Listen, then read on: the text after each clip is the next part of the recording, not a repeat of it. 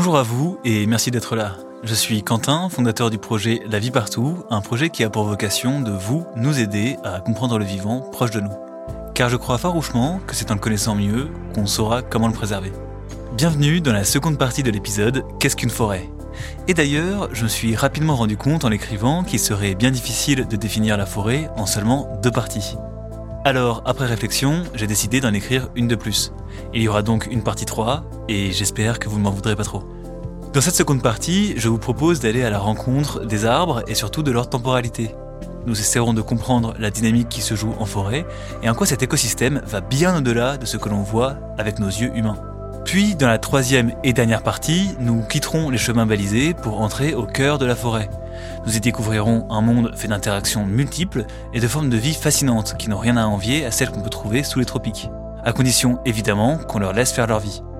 Toutes ces choses nous permettront de comprendre ce qu'est une forêt et même de pouvoir définir ce qu'est vraiment une forêt primaire. Alors ne perdons pas de temps, c'est parti.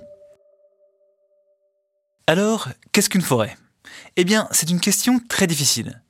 Nous ne mettons pas tous et toutes la même symbolique dans ce qu'est une forêt. Cependant, il est possible de se baser sur une définition qui est donnée par l'IGN, qui est l'Institut national de l'information géographique et forestière. D'ailleurs, fun fact, c'est également l'IGN qui produit et édite les fameuses cartes de randonnée. Alors, autant vous dire que la forêt, ils la connaissent bien.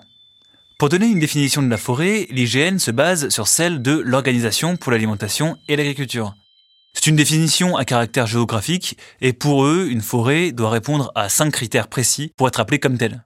Elle doit avoir une superficie minimum de 5000 m2. La majorité des arbres doivent y dépasser 5 mètres de hauteur. La surface boisée doit correspondre à plus de 10% du territoire observé. Elle doit avoir une largeur moyenne de boisement d'au moins 20 mètres. Point important, la forêt doit correspondre à une utilisation qui n'est ni agricole ni urbaine, excluant par exemple les monocultures de sapins de Noël qui sont considérées comme une pratique agricole. Enfin, si la superficie du boisement étudié est comprise entre 500 et 5000 m2 avec un couvert arboré de plus de 40%, on ne parlera pas de forêt, mais de bosquet. Bon, c'est un peu précis et compliqué et on va pas forcément tout retenir, mais c'est surtout pour vous dire qu'il existe une définition administrative de la forêt et que cette définition sépare bien les plantations à vocation d'exploitation des véritables forêts. Évidemment, une forêt, c'est bien plus qu'une simple définition. C'est une toile vivante faite d'interactions multiples. Des forêts, il en existe de plein de sortes qui se définissent en fonction du climat et des plantes qui y poussent. Mais elles ont toutes un point commun, et c'est évident, c'est qu'elles sont toutes composées d'arbres. Alors le mieux pour connaître la forêt, c'est d'aller à leur rencontre. Aujourd'hui, je suis dans une vieille forêt, et plus précisément dans ce qu'on appelle une hêtraie sapinière. Si on l'appelle comme ça, c'est tout simplement parce qu'elle est composée majoritairement de hêtres et de sapins. Ce type de forêt est typique de l'étage qu'on appelle l'étage montagnard en écologie. Ces étages permettent de ranger les espèces vivantes en fonction de l'altitude où elles vivent. Ce qui est vraiment utile en classification car l'altitude a un impact important sur les populations d'êtres vivants. Par exemple, l'étage montagnard, c'est celui qui est compris entre 500 et 1500 mètres d'altitude. C'est à cet endroit que les hêtres et les sapins trouvent les conditions idéales à leur développement. C'est surtout intéressant de savoir quelle espèce d'arbres compose une forêt, car ce sont eux, les arbres, qui font les forêts. Ce sont les architectes de cet écosystème, qu'ils vont modeler, construire et transformer à mesure qu'ils grandissent. Par exemple, une hêtraie sapinière est une forêt tempérée, plutôt humide, et elle n'accueillera pas la même faune ni la même flore qu'une forêt méditerranéenne, plutôt aride et composée de chênes verts et de genévriers. Ce sont certes toutes deux des forêts, mais à part ce mot, il y a mille choses qui les différencient. J'aimerais d'abord vous faire remarquer quelque chose. En début d'épisode, je vous ai parlé du fait que j'étais dans une vieille forêt. Mais j'avoue que ce n'est pas tout à fait juste. On entend souvent parler de vieilles forêts, sous prétexte que les arbres qu'on y voit semblent centenaires. Sauf qu'en France, les vieilles forêts sont très rares, voire inexistantes. Il faut savoir que nous autres humains ne vivons pas du tout sur la même temporalité que les arbres. Et ça n'a l'air de rien dit comme ça, mais c'est tout notre rapport à la forêt qui est biaisé. Alors, quand tout à l'heure je vous disais être dans une vieille forêt, il faut avouer que c'est mon regard d'humain qui parlait. Car un arbre, ça vit longtemps, et bien bien bien plus longtemps que nous. Vous allez voir, c'est assez bluffant. Prenons quelques arbres typiques de nos forêts. Un chêne, par exemple, peut vivre approximativement 900 ans, un sapin jusqu'à 600 ans, et un hêtre jusqu'à 500 ans. C'est un peu abstrait dit comme ça, alors faisons un petit exercice. Un chêne vit donc jusqu'à 900 ans. Et si c'était un humain, cela signifierait que son espérance de vie serait de 90 ans. C'est facile, il suffit d'enlever un zéro. Alors, imaginons maintenant que je vous parle d'un chêne de 200 ans, comme il en existe quelques-uns en France, en vous le présentant comme un vieil arbre.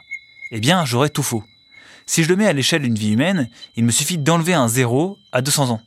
Cet arbre a donc 20 ans sur la temporalité des chênes. Vous me suivez? Bref, je vais pas vous donner mille exemples, mais vous voyez l'idée. Du coup, si notre chêne a 200 ans, eh ben c'est pas vraiment un vieux bonhomme. Un arbre traverse les époques humaines.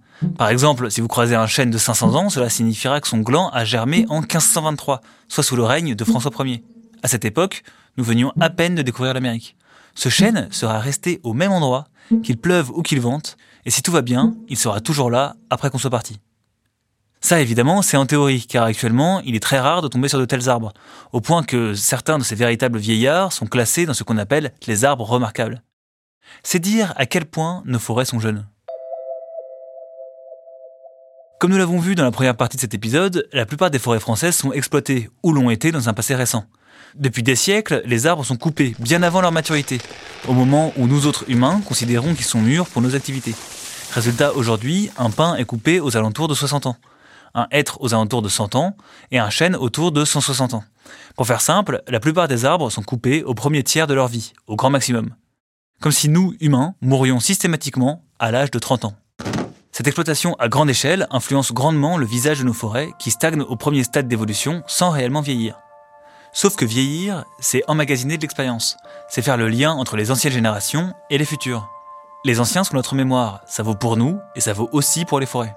Mais le mieux pour le comprendre, c'est d'aller directement observer comment fonctionne la mécanique d'une forêt.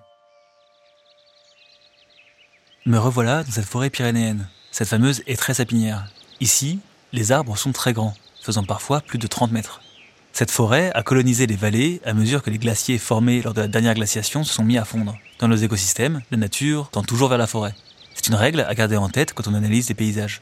Cette reconquête de la forêt se fait en suivant la mécanique de la succession écologique. Rappelez-vous, je vous en parlais dans l'épisode 2 de cette émission. Dans l'épisode appelé Comment renaît une forêt, je vous racontais que les plantes colonisaient les écosystèmes en suivant un ordre précis, propre à chaque climat, au type de sol, à la pente, bref, à toutes ces choses qui influencent les conditions de vie des êtres vivants. À moins que des facteurs limitants extrêmes bloquent son développement, un écosystème évoluera donc toujours vers la forêt, au point qu'il existerait un stade d'équilibre, un stade de l'écosystème où tous les arbres arrivent à leur maturité et sont au top de leur développement.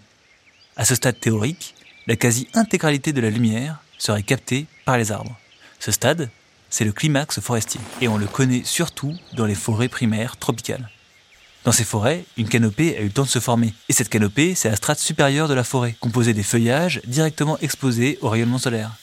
Cette canopée est parfois même considérée comme un écosystème à part entière dans les forêts les plus avancées. L'entremêlement des branches est si dense qu'il forme un habitat très riche en biodiversité. En Europe, ce type de forêt est très rare. Pour vous donner un ordre d'idée, la proportion de forêts primaires et naturelles dans l'Europe tempérée est estimée à environ 0,4% de la superficie totale forestière. C'est ridicule. Alors que si nous laissons faire le vivant en Europe, tout le continent serait à nouveau couvert de forêts atteignant leur climax. Cependant, cet état d'équilibre théorique n'est pas stable. Il arrive que la forêt soit percée à différents endroits, que ce soit par la chute d'un arbre, par un incendie, ou à cause de la crue d'une rivière. Ces trouées créent de nombreux petits confettis qui viennent percer le couvert forestier. À chacun de ces confettis, la succession écologique reprend son cours.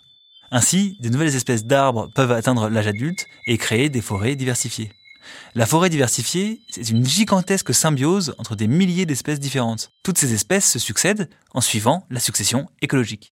Mais un élément est primordial dans le développement d'une forêt, c'est la lumière. Et c'est ce que nous verrons dans la troisième partie de cet épisode. Merci d'avoir écouté cet épisode j'espère qu'il vous aura plu. Si vous l'avez aimé, n'hésitez pas à le noter et à le commenter, cela m'aidera grandement à le faire connaître. D'ailleurs, si vous voulez m'aider à financer ce projet, vous pouvez faire un don sur KissKissBankBank simplement en cliquant sur le lien présent en description ou en cherchant KissKissBankBank la vie partout sur Google. Ce podcast a été écrit par mes soins. Le montage et le sound design ont été effectués par Hugo Van Moll et le tout a été enregistré dans le studio de Johan Berger dans les Hautes-Pyrénées. Toutes les sources m'ayant permis d'écrire cet épisode sont en description et quant à moi, je vous retrouve pour la partie 3 où nous terminerons de découvrir ce qu'est réellement une forêt. Nous étudierons l'importance de la lumière, du bois mort et tenterons de questionner notre rôle dans le développement de ce magnifique écosystème. D'ici là, prenez soin de vous et à bientôt.